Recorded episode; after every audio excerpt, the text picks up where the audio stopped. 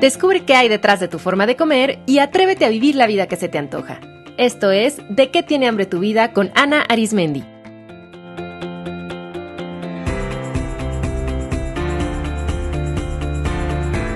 Este es el episodio 188, La triada de la mujer deportista.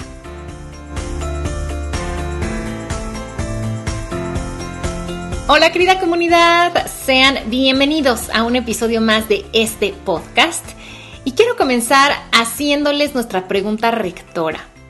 ¿De qué tiene hambre su vida en este momento?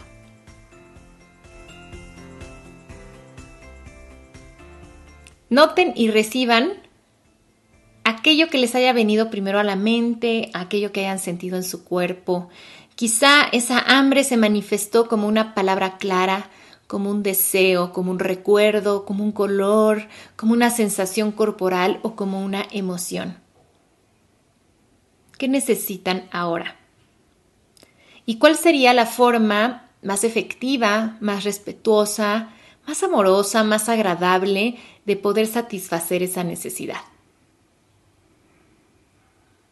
Yo soy Ana Arismendi, directora del Instituto de Psicología de la Alimentación, desde donde ofrecemos entrenamientos para profesionales de la salud y los mejores cursos y tratamientos para las personas que quieren sanar su relación con la comida y con su cuerpo. Los próximos cursos que ofreceremos son el taller online Escribir para Sanar, que inicia el primero de julio, el taller Conexión Corporal, el 8 de agosto en la Ciudad de México, y el curso de psiconutrición para profesionales de la salud del 9 al 11 de agosto también en la Ciudad de México. Obtengan toda la información y reserven ya sus lugares en psicoalimentación.com.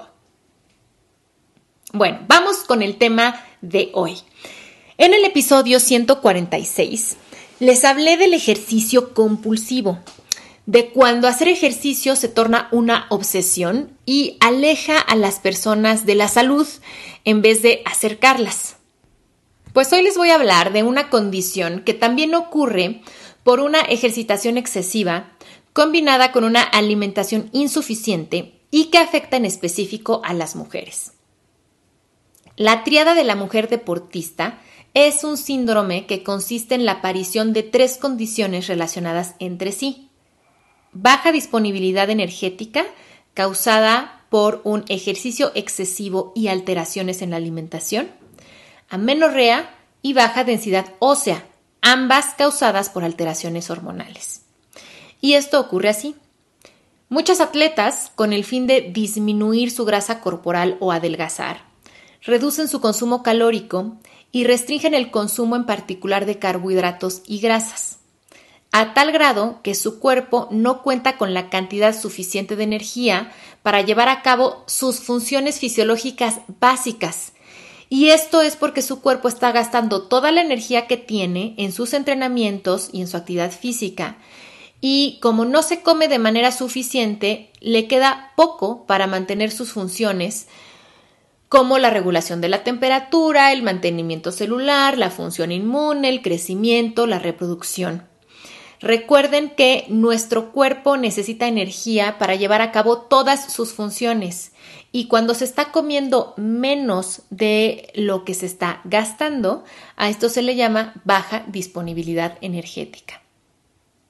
Y para adaptarse a esta poca energía el cuerpo modifica su funcionamiento hormonal para suprimir varios procesos fisiológicos que consumen energía y que no resultan vitales para mantener a la persona con vida.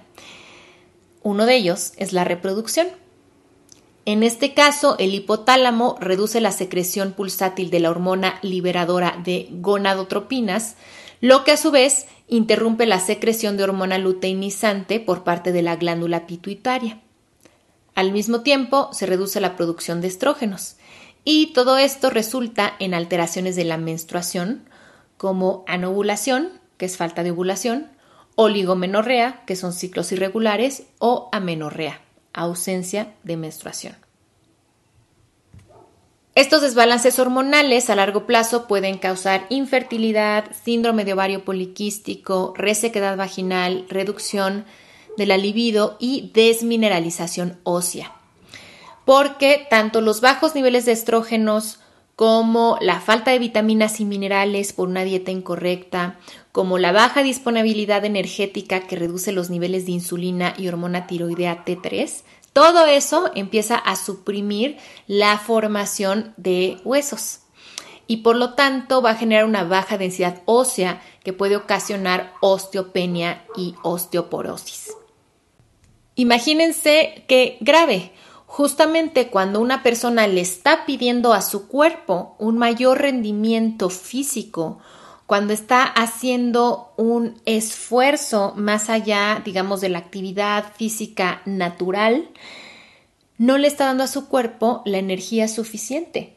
Y entonces el cuerpo en su sabiduría pues se va a adaptar para pues mantener a la persona funcional con vida y operando de la mejor manera posible, digamos, apagando aquellas funciones que no son necesarias y una de ellas es la reproducción. Cuando al cuerpo le falta energía, cuando el cuerpo está malnutrido, pues no es momento de embarazarse, no es momento de que se antoje estar con otra persona, pero eso por supuesto trae consecuencias negativas, no solamente para la parte reproductiva, sino como ya les mencioné, puede traer trastornos en la tiroides, trastornos en los niveles de insulina y por lo tanto después tener una resistencia a la insulina, diabetes, también eh, problemas de síndrome de ovario poliquístico o infertilidad.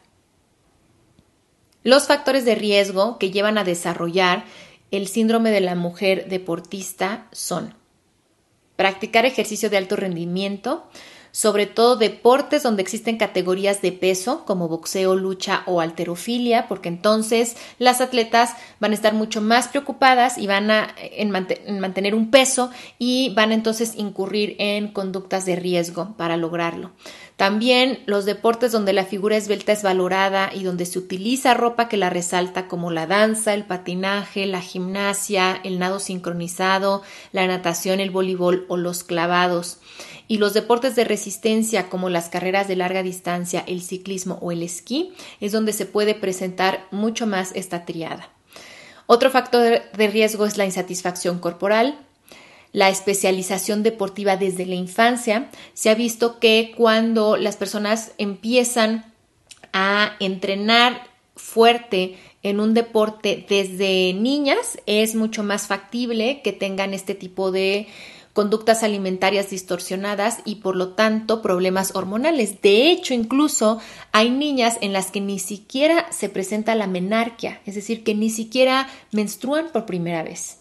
Y esto trae fuertes problemas también en el crecimiento y en la maduración del cuerpo. La personalidad autoexigente, perfeccionista y la baja tolerancia a la frustración, así como acontecimientos traumáticos vividos por la deportista, también son factores de riesgo. Y, por supuesto, la baja autoestima, la alta presión familiar y social para mantener y aumentar el rendimiento y el ambiente competitivo en el que las atletas se desempeñan, donde se realizan fuertes comparaciones entre entre las mismas deportistas en referencia a su apariencia física, su peso y a sus resultados. Todo eso va a ser un factor de riesgo. También ese ambiente, ese ambiente muchas veces se convierte en la fuente principal de información distorsionada sobre el cuerpo y prácticas alimenticias inadecuadas. Los signos y síntomas de la triada de la mujer deportista, es decir, cómo pueden reconocer si ustedes o alguien cercano pudiera estar presentando este cuadro, es fatiga, anemia, lesiones y fracturas frecuentes, sobre todo estas fracturas que se les llama fracturas de estrés, ciclos menstruales irregulares o ausencia total de menstruación, infertilidad. Y ojo, porque en muchos casos las mujeres no dejan de menstruar, es decir, hay sangrado, pero sí dejan de ovular. Y eso es difícil de notar por lo tanto, muchas mujeres pueden creer que todo está bien porque están sangrando, pero que hasta que estén intentando embarazarse se percaten de que hay anovulación y a veces es por varios meses o años y eso puede complicar la fertilidad. Otro signo es sentir mucho frío, tener piel seca y sin brillo, mareos, hipotensión, llevar a cabo una dieta sumamente restrictiva, el perfeccionismo, el sentir culpa y ansiedad cuando por alguna razón no se entrena, tener problemas digestivos, aislamiento, irritabilidad, ansiedad y cambios abruptos en el estado de ánimo, el uso de laxantes, diuréticos, pastillas para supuestamente bajar de peso, esteroides anabólicos y un exceso de suplementación nutricional. También está hablando de conductas alimentarias alteradas y, por supuesto, si hay algunas otras como vómito autoinducido o algún otro tipo de purga. Miren cómo todo esto aleja a las mujeres de la salud y qué gran paradoja porque justamente pues la actividad física debiera ser un hábito que nos acerque a la salud. Y sin embargo, cuando se ha caído en una obsesión por el deporte y en un ejercicio excesivo, acompañado de una alimentación inadecuada, pues se pueden presentar todos estos síntomas que desencadenen este cuadro de la triada de la mujer deportista es muy importante que ante los primeros signos de alerta se haga una intervención para evitar que los daños progresen. En general, cuando se hace una intervención pronta, mm, una vez que se restablece una alimentación adecuada, la mayoría, o sea, nuestro cuerpo lindo solito regresa al balance, pero en algunos casos, si esto lleva muchos años o si se junta con otras enfermedades o trastornos, eh, pues puede generar complicaciones médicas mayores. Les he querido hablar de este tema aquí en el podcast porque, como en los últimos años se ha puesto de moda hacer ejercicio de resistencia y el cuerpo atlético marcado, el estilo de vida que se llama fit se ha convertido en el nuevo ideal de salud y de delgadez. Cada vez se están viendo más casos de la triada de la mujer deportista. Y lo que además es preocupante, cada vez se ven más en mujeres más jóvenes. O sea, que esto ocurra en una preadolescente, en un adolescente, en una mujer en edad reproductiva es grave porque puede traer fuertes fuertes repercusiones a su salud. Entonces, bueno, para mí es muy importante que ustedes conozcan todo esto. ¿Qué hacer?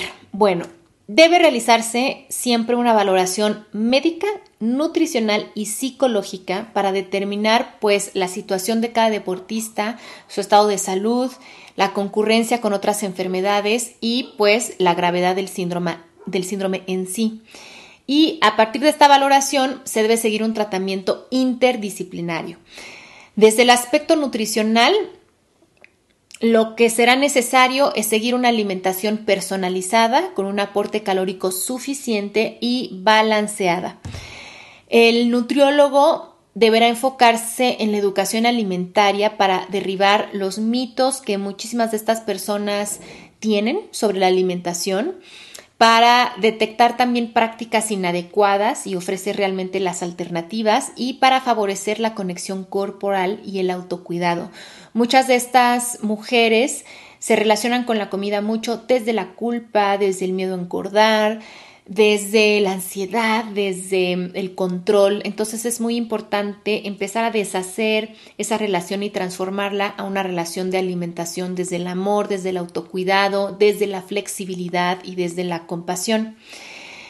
Como les decía, cuando se realiza una intervención temprana, se puede restablecer el funcionamiento hormonal y lograr una apropiada densidad ósea simplemente al volver a comer de manera adecuada. Sin embargo, si la triada femenina se ha prolongado en el tiempo, el regreso al balance puede dilatarse o no ocurrir. También en algunos casos puede ser que los nutriólogos, si detectan ciertos em, desbalances eh, muy fuertes o muy peligrosos, pueden recomendar suplementación o algún tipo de dieta terapéutica. Desde la medicina, en algunos casos será necesario un tratamiento hormonal, complementación también con vitaminas y minerales, a veces intervenciones ortopédicas y rehabilitación física. Y un punto que no puede dejarse de lado es la terapia psicológica, porque dado que el origen de esta triada son las alteraciones en la alimentación, es importante entender que este síndrome es de origen psicológico, Sus repercusiones en lo hormonal y en lo óseo son consecuencias de las conductas alimentarias alteradas y de la distorsión corporal.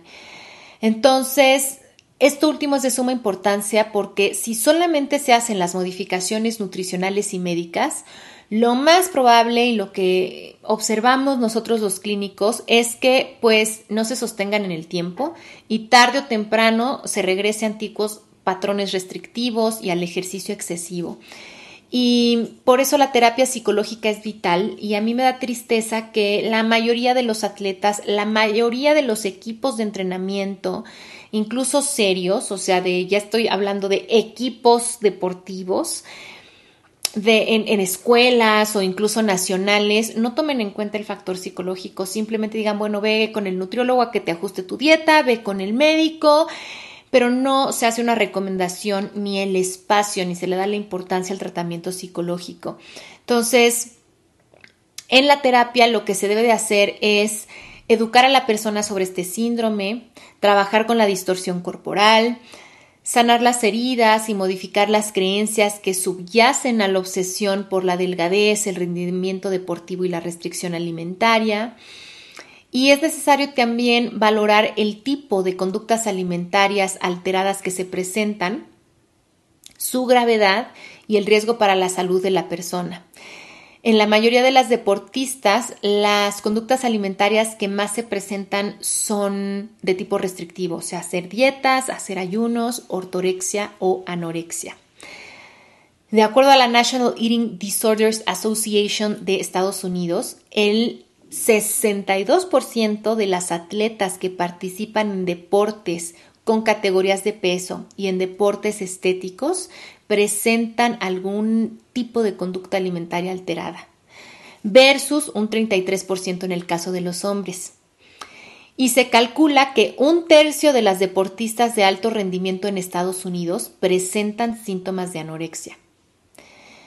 Ya les he hablado antes de la gravedad de la anorexia, que es un trastorno mental en el que la persona tiene una distorsión corporal que hace que se perciba con un cuerpo más grande del que tiene en realidad y donde se presenta un miedo irracional a engordar, lo que va a disparar severas conductas restrictivas en la alimentación que pueden causar una profunda desnutrición y una pérdida grave, eh, una pérdida grave de peso. Ahora imagínense si a este cuadro se le suma un ejercicio excesivo, y una pérdida de la densidad ósea y que empieza a haber problemas hormonales, pues esto va a ocasionar un daño sistémico crónico, degenerativo y en algunos casos incluso irreversible. En el episodio 186 les hablé de la anorexia y de otros trastornos de la conducta alimentaria, por si quieren profundizar. Y en el episodio 176 les expliqué la ortorexia, que es la obsesión con comer de manera correcta o saludable y que también puede generar malnutrición, pérdida de peso y altos niveles de angustia y ansiedad. Las atletas también pueden presentar otras conductas alimentarias restrictivas que, aunque aparentemente son menos severas, también pueden disparar la triada y causar em, perturbación emocional. Por ejemplo, hacer dietas demasiado estrictas, eh, involucrarse de una manera, digamos, irresponsable en ciertos estilos de alimentación como el veganismo o el crudiveganismo, o sea, hacerlo sin un seguimiento y realmente sin cubrir sus necesidades nutricionales. Y también es frecuente que se presente bulimia. Y en este último caso, con la bulimia, va a aumentar además el riesgo de deshidratación, de problemas eh, gástricos y de problemas cardíacos por una descompensación electrolítica. Entonces, esto realmente es, es un problema severo. Y como ni los entrenadores, ni los médicos del deporte, ni los nutricionistas están debidamente preparados para tratar trastornos mentales, es necesario siempre apoyarse de psiquiatras y psicólogos especializados. En la terapia psicológica, no solamente vamos a educar eh, a la persona para que entienda sus conductas alimentarias, sino que vamos a ir a fondo para entender su función y su origen. Recuerden que los problemas con la comida no son problemas con la comida en sí, sino son conflictos internos que se proyectan en la alimentación. De fondo hay trauma, hay incapacidad para regular las emociones, hay creencias distorsionadas, hay carencias afectivas, hay duelo sin procesar, hay distorsión de la imagen corporal. Entonces, a través del acompañamiento psicológico se hacen evidentes estos conflictos y se puede brindar apoyo para solucionarlos de raíz. También en el tratamiento psicológico nos enfocamos en empoderar a las mujeres para hacerse cargo de su salud a través del autocuidado, para aprender a gestionar sus emociones, para reconectar con las sensaciones de su cuerpo, para reconocer y expresar sus necesidades, para recuperar la confianza corporal, para aprender a poner límites y comunicarse de manera asertiva, para desarrollar habilidades sociales, para fortalecer la autoestima y también en muchos casos es necesario reconfigurar el autoconcepto. Y esto es porque muchas mujeres deportistas se han definido a través de su actividad física, se han definido a través de su cuerpo, de la forma que tiene su cuerpo. Y el deporte ha tomado el centro de su vida dejando fuera otras áreas tan importantes como lo académico, lo laboral, lo familiar, lo social. Y muchas de ellas, sin, sin su actividad física, se sienten perdidas, les da angustia existencial porque ya no saben quiénes son. Entonces, también es importante guiar a las personas a través de un proceso de autoconocimiento para que puedan desarrollar un proyecto de vida más allá del deporte. En otros casos va a ser también necesario abordar la ansiedad, la depresión y otros trastornos mentales que ocurren en paralelo a la triada de la mujer deportista. Entonces, como ven, hay muchísimo trabajo a nivel psicológico que hacer. Y bueno, sin duda, la mejor intervención siempre va a ser la prevención. Entonces, qué mejor que educar a las deportistas y a todas las personas que las rodean para detectar signos de alerta, para que puedan reconocer la gravedad de este síndrome y también para reducir los factores de riesgo, porque en muchos casos son los mismos entrenadores, familiares o compañeros, colegas deportistas los que fomentan conductas alimentarias alteradas y el ejercicio excesivo. Recuerden que si su actividad física está dañando a su cuerpo, no es saludable. Si su forma de hacer ejercicio les causa ansiedad, culpa o cualquier otra emoción desagradable, no es saludable. Si han dejado de disfrutar el mover a su cuerpo y si su forma de hacer ejercicio las aísla, no es saludable. Busquen ayuda porque no están solas. Su salud es más importante que cualquier medalla, carrera o número y generar una relación gozosa en paz y saludable con el ejercicio y la comida es totalmente posible. Si están disfrutando de este podcast, la mejor manera de apoyarlo es compartirlo a través de sus redes sociales y de boca en boca. Suscríbanse a través de la plataforma en que prefieran escucharlo, Apple Podcasts, Spotify, YouTube, iVoox, Google Podcast o SoundCloud. Yo les agradecería muchísimo que le den like a sus episodios favoritos, que dejen comentarios y que se den unos minutos para escribir una valoración y una reseña. Eso hace que el podcast sea más visible para otras personas y que esta información se difunda y ayuda a que más gente transforme su relación con la comida y esté en paz con su cuerpo. Muchas gracias por ayudarme a divulgar estos temas y crear comunidad. Espero que este episodio les haya traído información nueva y útil para cuidarse más mientras disfrutan el hacer ejercicio.